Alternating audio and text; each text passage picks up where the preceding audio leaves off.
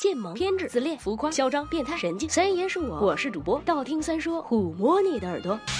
十万个为什么？常言道，胸不平，何以平天下？但是那个，嗯，作为一个胸怀天下的女子，我打算深夜报复一下这个邪恶的社会。男人为什么也会长乳头？难道只是为了简单的区分正反面吗？首先需要说明，乳头属于乳房的附属器官，男性不仅有乳头，还有乳腺，也会发生乳腺增生和乳腺癌，不过发生率要低很多，和女性相比，比例为一比一百五十。在生理学和遗传学的角度上，乳头是人类生存的标配，不可以搞性别歧视。那么现在问题又来了，男性的乳头要来做甚？第一，美观，如果没有乳头，那里显得光秃秃的，非常不好看。准确的说，会显得非常的怪异。第二，便于定位，做心脏复苏急救时，可取两乳头连线的中点偏下方进行按压。第三，用于提供刺激。呃，这个不多说，大家懂的。第四，安慰剂，据说有时父亲的乳头可以暂时安抚孩子的情绪。第五，有备无患，万一将来想变个性，做个手术什么的，水到渠成。好了，今天的为什么就到这里，拜了个拜。